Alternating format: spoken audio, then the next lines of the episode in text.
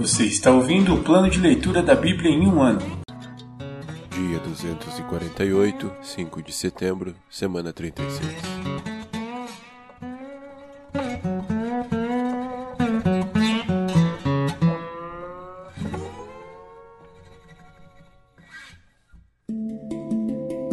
Novo Testamento.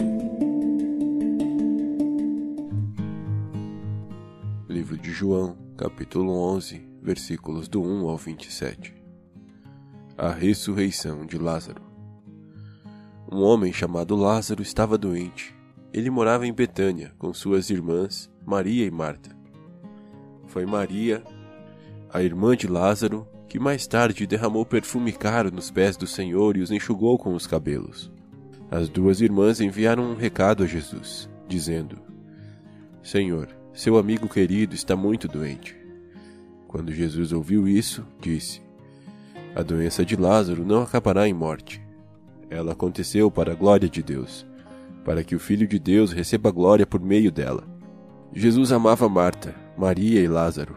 Ouvindo, portanto, que Lázaro estava doente, ficou mais dois dias onde estava. Depois, disse a seus discípulos: Vamos voltar para a Judéia.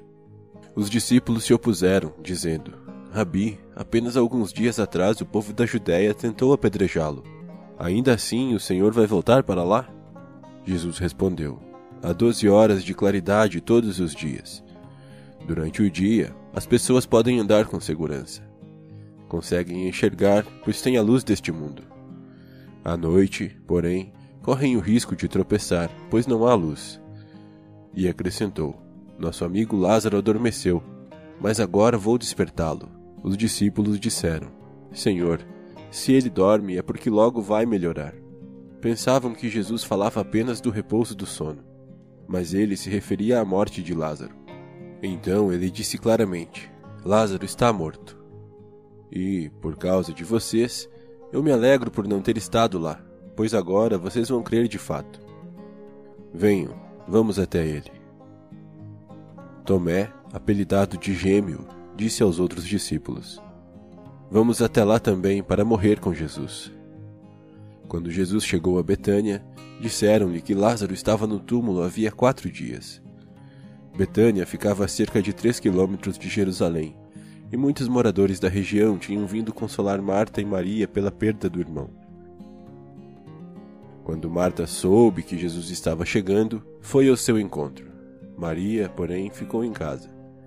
Marta disse a Jesus: Se o Senhor estivesse aqui, meu irmão não teria morrido. Mas sei que, mesmo agora, Deus lhe dará tudo o que pedir. Jesus lhe disse: Seu irmão vai ressuscitar. Sim, respondeu Marta, ele vai ressuscitar quando todos ressuscitarem, no último dia.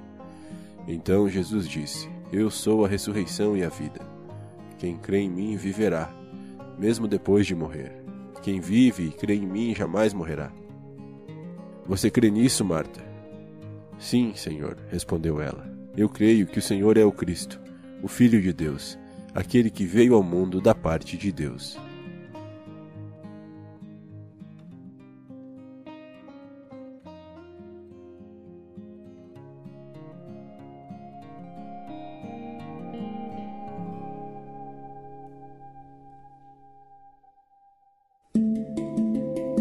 Antigo Testamento Livros poéticos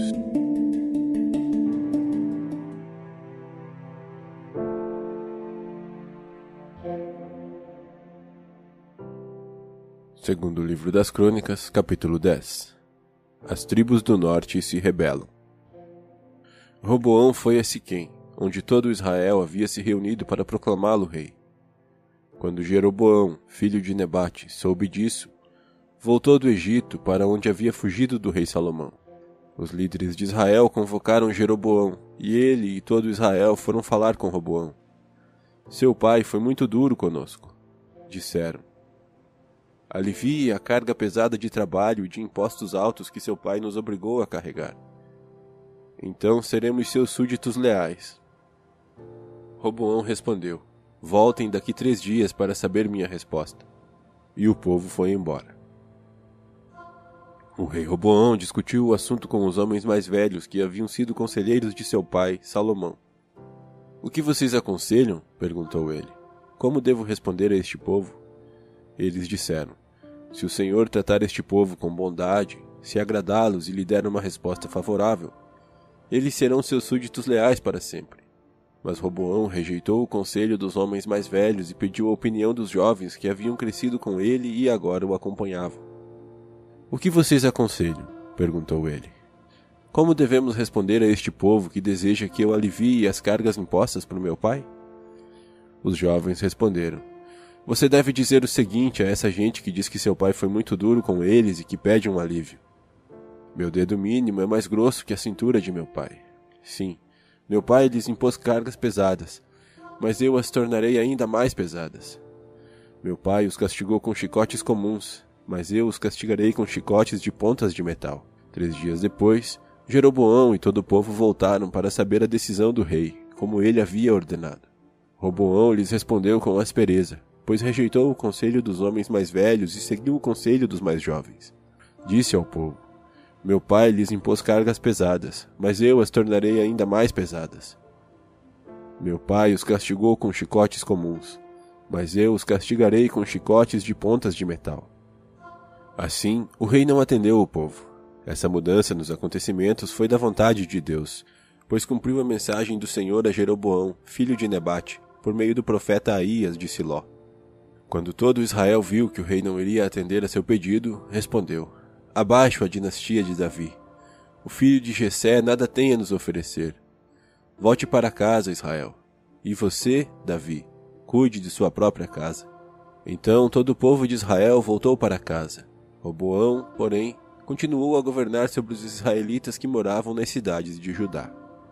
O rei Roboão enviou Adonirão, encarregado dos trabalhos forçados, para restaurar a ordem. Mas o povo de Israel o apedrejou até a morte. Quando essa notícia chegou ao rei Roboão, subiu rapidamente em sua carruagem e fugiu para Jerusalém. E até hoje as tribos do norte de Israel se recusam a ser governadas por um descendente de Davi. Segundo o livro das Crônicas, capítulo 11. A profecia de Semaías. Quando Roboão chegou a Jerusalém, mobilizou os homens das tribos de Judá e Benjamim, 180 mil dos melhores soldados, para guerrearem contra Israel e recuperarem o reino. O Senhor, porém, disse a Semaías, homem de Deus: Diga a Roboão, filho de Salomão, rei de Judá, e a todos os israelitas em Judá e Benjamim: Assim diz o Senhor: Não lutem contra seus compatriotas. Voltem para casa, pois eu mesmo fiz isto acontecer. Eles obedeceram à palavra do Senhor e não lutaram contra Jeroboão. Roboão fortifica Judá. Roboão permaneceu em Jerusalém e fortificou várias cidades para defender Judá. Fortificou Belém, Etã, Tecoa, Betizur, Socó, Adulão, Gate, Maressa, Zif, Adoraim, Laques, Azeca, Zorá, Aijalon e Hebron. Essas cidades foram fortificadas em Judá e em Benjamim. Roboão fortaleceu suas defesas, colocou nelas comandantes e armazenou provisões de alimento, azeite e vinho. Também colocou nessas cidades escudos e lanças, fortalecendo-as ainda mais. Assim, apenas Judá e Benjamim permaneceram sob seu controle. Todos os sacerdotes e levitas que moravam nas tribos do norte de Israel apoiaram Roboão.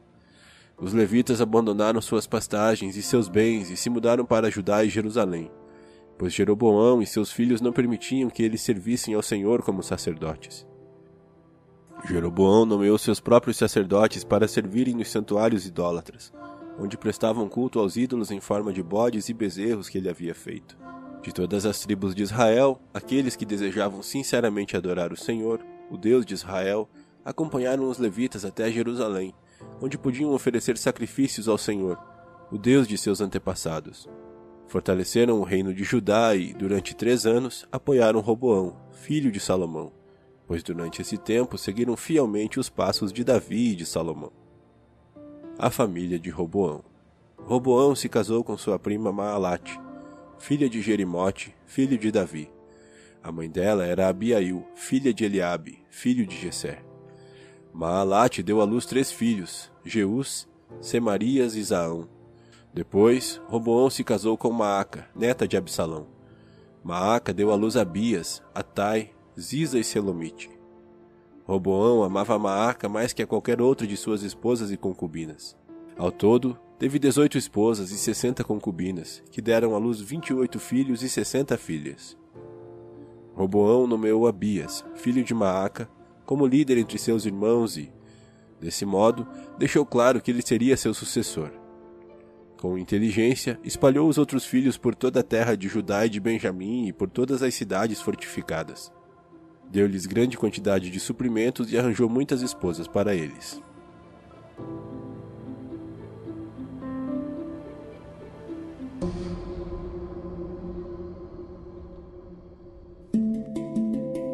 Profetas menores.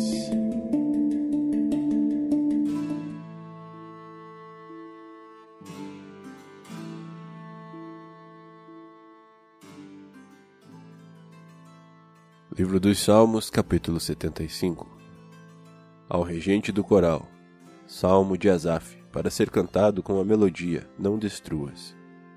Graças te damos, ó Deus. Graças te damos porque estás próximo. Em toda parte se fala de tuas maravilhas. Tu disseste: No tempo que determinei, julgarei com justiça. Quando a terra e seus moradores estremecem, sou eu que mantenho firmes seus alicerces. Adverti aos orgulhosos: parem de contar vantagem.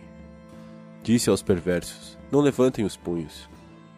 Não levantem os punhos aos céus em rebeldia, nem falem com tamanha arrogância, pois ninguém na terra, de leste a oeste, nem mesmo no deserto, deve exaltar a si mesmo. Somente Deus é quem julga, ele decide quem se levantará e quem cairá. Pois o Senhor tem na mão um cálice, cujo vinho espuma misturado com especiarias ele derrama o vinho, e todos os perversos o bebem até a última gota. Quanto a mim, sempre anunciarei o que Deus tem feito. Cantarei louvores ao Deus de Jacó, pois Deus disse: Acabarei com a força dos perversos, mas farei crescer o poder dos justos.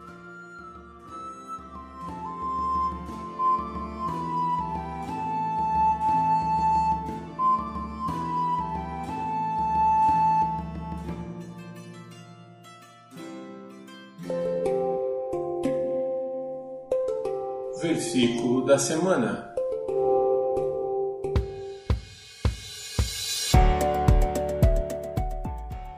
Disse-lhe Jesus: Eu sou a ressurreição e a vida. Quem crê em mim, ainda que esteja morto, viverá. João 11, 25 Disse-lhe Jesus: Eu sou a ressurreição e a vida.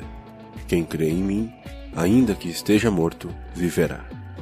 João 11, 25 Disse-lhe Jesus: Eu sou a ressurreição e a vida. Quem crê em mim, ainda que esteja morto, viverá. João 11, 25